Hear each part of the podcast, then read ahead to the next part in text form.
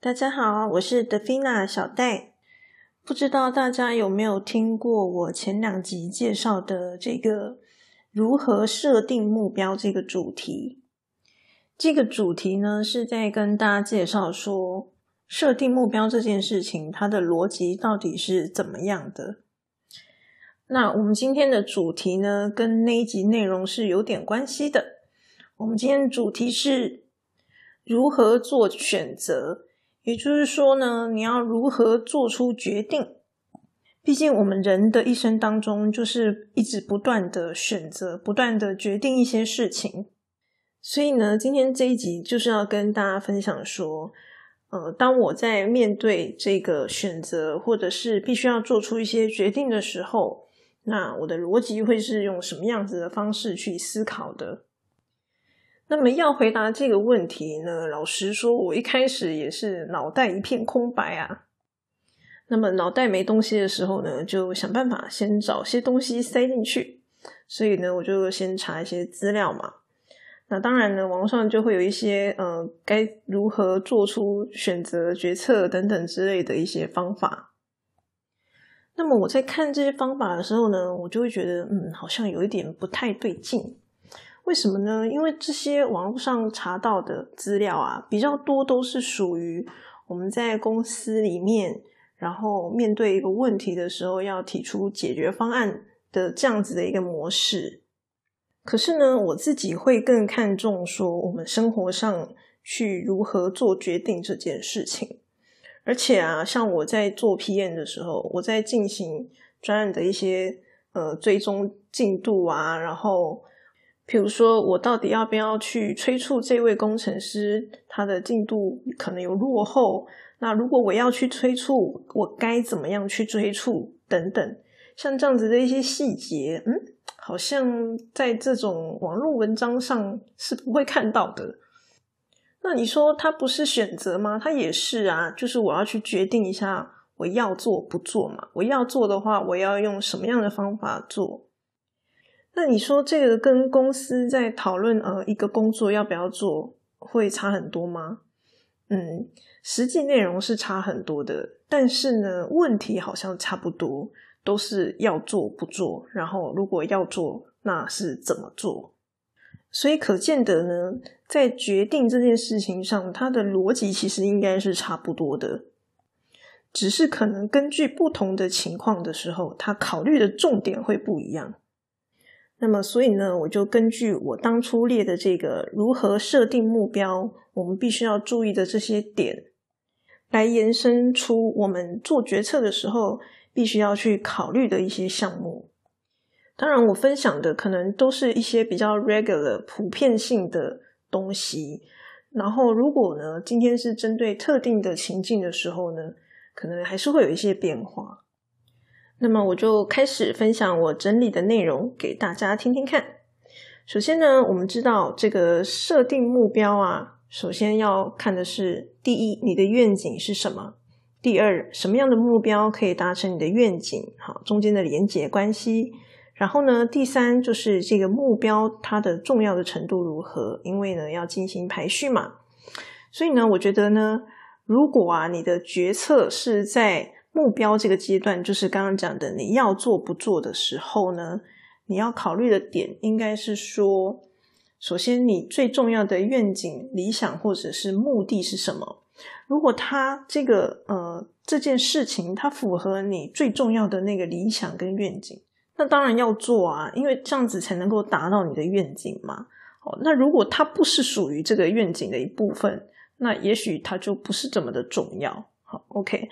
那所以呢，第二点就是在讲说这个连结嘛，什么样的目标可以达成你的愿景？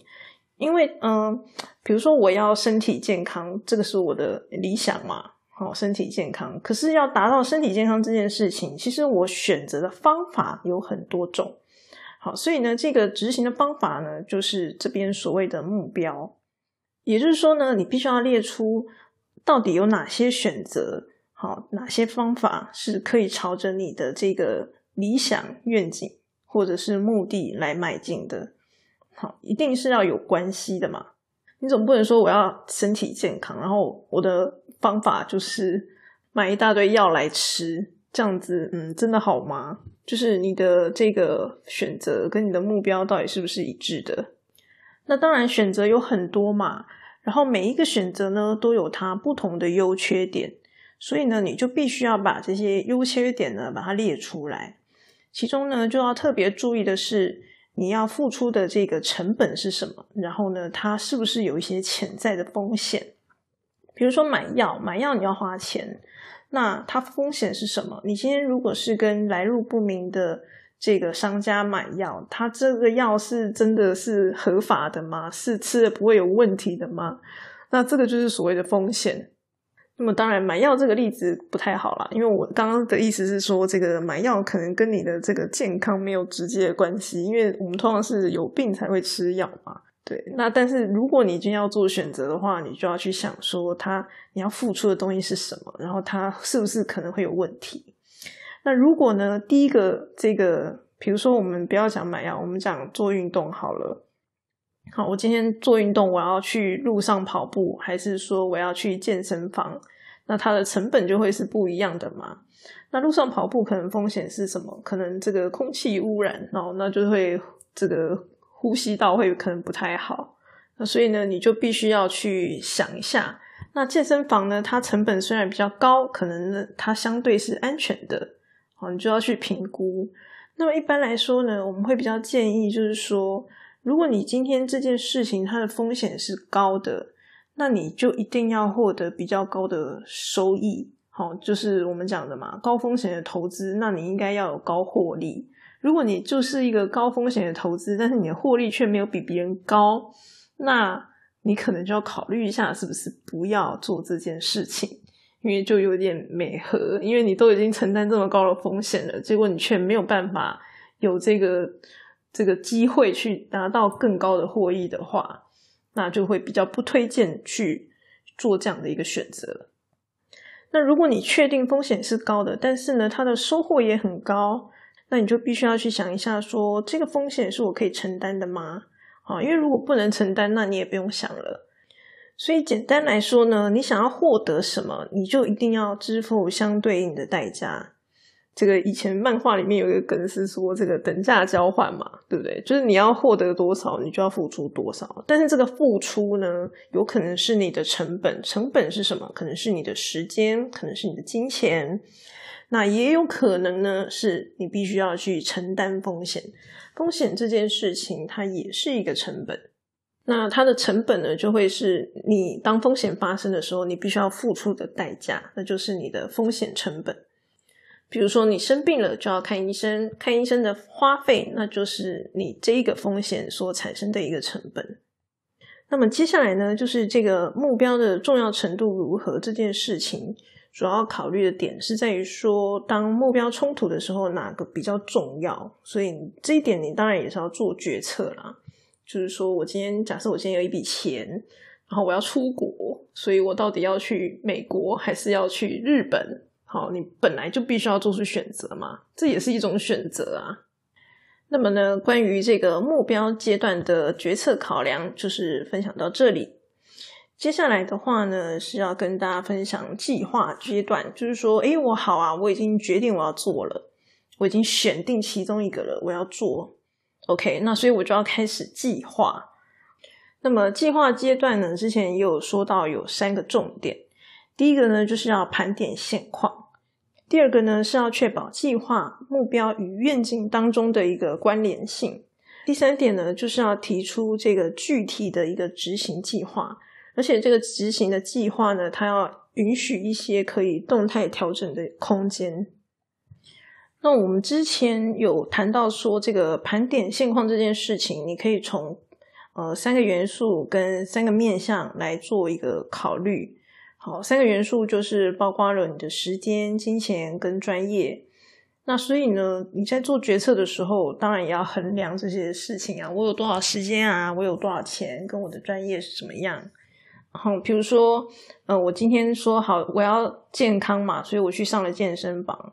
可是健身房很贵啊，那我要存多久的时间，我才有办法存到这笔钱，然后呢去上健身房？所以你必须要去考虑这些面向，你的计划是什么？然后再来话是提到三个面向，就是你的目标需求是什么，然后你有的资源跟可能的资源，好这些事情。那呃，比如说好，我要我想要健身，但是呢，我可能没有这个那么多的钱，好，所以呢，我决定自己在家里健身。可是我又不会，那怎么办？也许我可以去网络上找一些资料，或者是呢，我可以这个如果有认识的一些比较。熟悉健身的朋友，那我就去询问他，好，那就是可能的资源，所以你就要去评估这些东西要去如何取得这样子。然后呢，你还要再去考虑的是说，这个你执行的时候呢，可能有的一些风险跟阻力。比如说呢，嗯，我很懒惰，那我是不是没有办法这么很好的一直维持这个每天做运动这件事情？那如果我没有办法每天做，我可以怎么做？两天做一次，三天做一次，一个礼拜做几次？好，我必须要去考虑这些风险与阻力。那可能的风险是什么？就是比如说，我也许会生病，我是不是一个容易生病的人？如果是，那我可能我在这个计划上面，我就要有更大的一些弹性。好，或者是现在武汉肺炎，嗯的这个状况很严重，你都必须要去把这些东西去做一个考虑。如果你有考虑进来的话，你也许可以想一些方法去想说，诶，我要怎么样降低这个风险？嗯，有一些风险是可以处理的，就是你处理之后呢，把这些风险降低，或者是变成没有。好，比如说像我在做这些内容，有一个可能的风险就是想不到题目，好，不知道讲什么，这当然是一个风险啦。那我那个时候呢的做法就是先想题目。好，先跟外子一起想题目，那我们两个人最后想了五十几个题目，诶五十几个题目还不够吗？对，应该够了啦。哈，所以呢，当我已经想了五十几个题目的时候呢，基本上这件事情就已经不会是个问题了。所以呢，我就是直接把呃想不到题目的这个风险呢直接消除，好，它就变成没有了。然后盘点现况这个部分，还有一点是要提醒大家，因为很容易忽略的就是说。我们必须要去评估社会上的一些规则，就是或者是你的环境，好，就是比如说我今天要做这个健身这件事情，我如果要花很多钱去健身房健身，那这件事情呢，你会不会有从家里来的阻碍？比如说家人会觉得说啊，你花那么多钱去健身，浪费钱啊，等等。那面对这样子的问题，你要如何去处理？好，这也是你必须要去考虑的。那其实呢，我在做决策的时候，并不会把这个目标阶段跟计划阶段完完全全拆得非常细。好，基本上呢，在我决定要做之前，其实我就会先盘点现况。好，因为盘点现状这件事情非常重要，因为你必须要先盘点现况，你才能够知道说你做的这个决定到底有没有机会成功。好，所以其实盘点现况这件事情不会真的已经说我确定我就是要做这件事的，然后我才来盘点现况，这样其实失败几率就会有点高。比较好一点的做法就是说，我在决定做之前，我我的现况就要先盘点好了。你会发现盘点现况这件事情非常的重要。你不管要做什么事情，你都一定要先盘点目前的情况。因为如果你不知道你现在的情况是什么，你没有办法定位你目前的所在位置，那其实你根本没有办法进行下一步。那只是说盘点现况这件事情，到底该怎么盘，这个就也是有点学问。就是不同的领域怎么盘这件事情呢，就是会有不同切入的一个角度这样子。那所以呢，这个计划阶段到这边。好，盘点好了之后呢，就是要确保这个计划、目标、愿景有关联嘛。最后呢，再拟定更加具体的一个执行的计划。那我们都知道，公司基本上呢，通常就是长官们已经决定好要做了，那我们下面的部署就是，反正就是把它做出来就对了。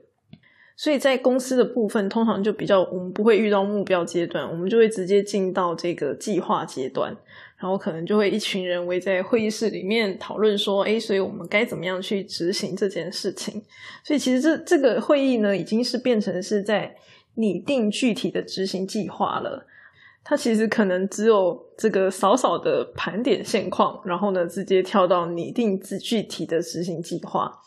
因为呢，这个盘点现况通常是 PM 在做的事情，所以呢，一般我们如果只是员工的话，我们只会遇到的就是拟定具体执行计划，甚至呢，如果惨一点，那就是你也不会被问，反正就是人家告诉你叫你做什么事情你就做什么。所以呢，如果你是执行者的话呢，你就是会来到最后一个阶段，就是执行阶段。那执行阶段这件事呢，其实就还好，因为你就是已经要做了嘛，反正就是去做就对了。好，它其实比较没有什么很很大的这个决策的需求。好，主要就是确保这个专案的执行，确保你的工作是顺利的执行的。那不过呢，我这边还是会就是给大家一些。呃，建议就是我自己在做的方法啦。好，就是说，呃，在执行阶段的时候呢，我通常会优先处理风险比较高的东西。那以前我在看书的时候呢，有看到书上写说，这个呃，我们在工作排序上要先处理比较困难的。我不知道他们这个困难的是不是等于风险高？好，这个概念可能不太一样。风险高的意思是说，它有可能会失败，或者是可能会出一些状况。